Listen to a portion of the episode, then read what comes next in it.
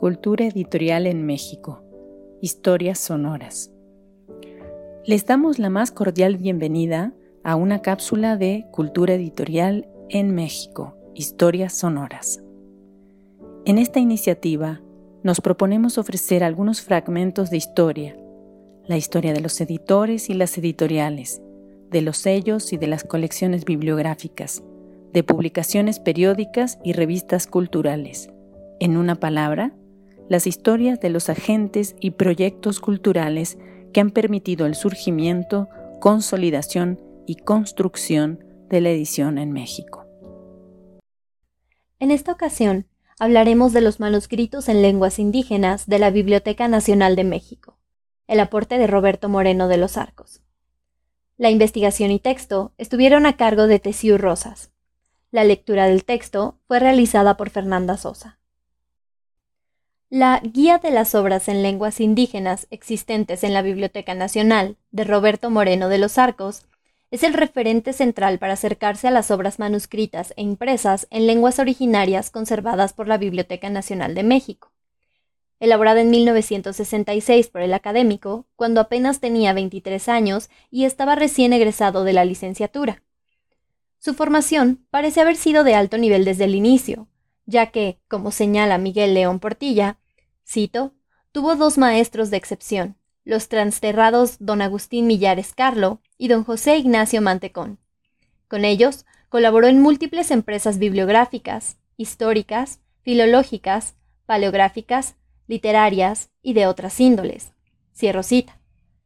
En 1963, y con la edad de 20 años, Moreno de los Arcos se integró al Seminario de Cultura Náhuatl que había fundado Ángel María Garibay Quintana siete años antes en el entonces llamado Instituto de Historia de la UNAM. En 1965, Moreno se incorporó al Instituto de Investigaciones Históricas como ayudante de investigador y comenzó su etapa más productiva relacionada con la historia indígena. El desarrollo de la idea de guía bibliográfica se puede vincular a la participación de Moreno en el Seminario de Cultura Náhuatl. La revaloración de la obra histórica y académica del sacerdote había sido recuperada en la revista Estudios de Cultura Náhuatl, que en un volumen especial publicado en 1963 hizo homenaje a Garibay Quintana con motivo de su 70 aniversario. En este contexto, Roberto Moreno pudo haber tenido acceso a las notas personales del trabajo de archivo que Garibay habría tomado en 1945 cuando analizó varios manuscritos en lengua náhuatl que se encontraban en la Biblioteca Nacional de México. Posiblemente por sugerencia o iniciativa activa de Moreno, las notas personales de Garibay fueron reelaboradas y presentadas como un catálogo en la misma publicación de 1966 en la que Moreno sacó a la luz su guía. El largo alcance logrado en la guía de Moreno se puede entender si lo consideramos como una continuación del rumbo trazado por el catálogo de Garibay, del cual identificó los errores y articuló una metodología para corregirlos, lo que derivó en una descripción sistemática del corpus. En otras palabras, el límite del catálogo de Garibay fue el punto de partida de la guía de Moreno. Esto se puede notar en el registro de Garibay que solo incluyó 21 manuscritos en lengua náhuatl que representaban menos de la mitad del corpus. En cambio, el trabajo de Moreno completó el total de manuscritos en náhuatl existentes hasta 1966.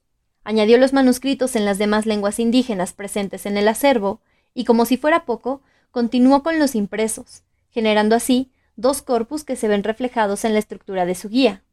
Primera parte, manuscritos. Segunda parte, impresos. Las dos secciones tienen importantes aportes pero la sección de manuscritos es peculiarmente valiosa porque procuró recuperar los comentarios de Garibay y en varios casos los complementó con mayores datos.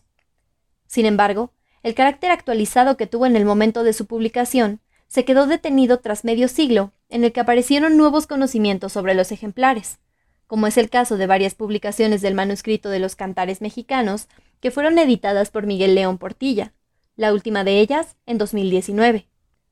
Otro aporte mayor de la guía fue la revisión exhaustiva del acervo para conformar la lista de manuscritos e impresos que derivó en la definición del corpus de las obras en lenguas indígenas existentes en la Biblioteca Nacional de México en 1966.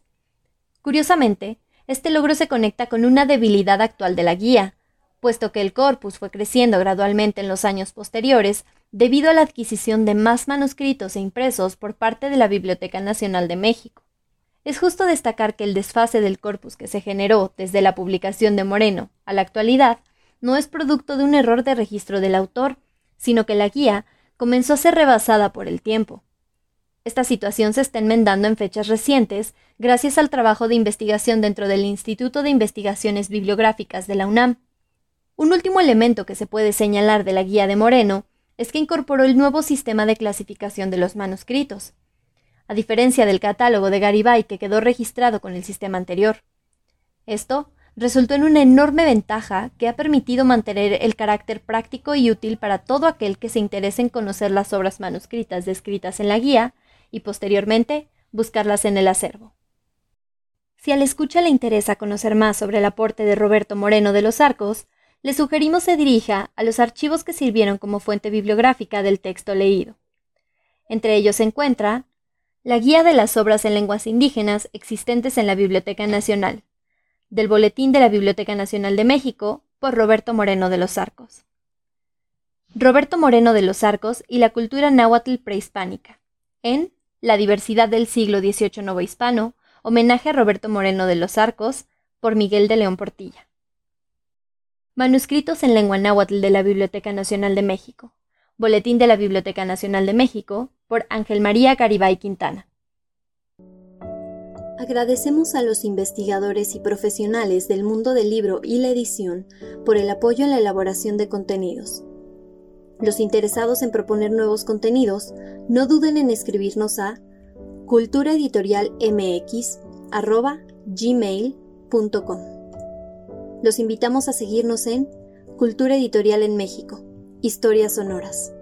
Gracias por su atención.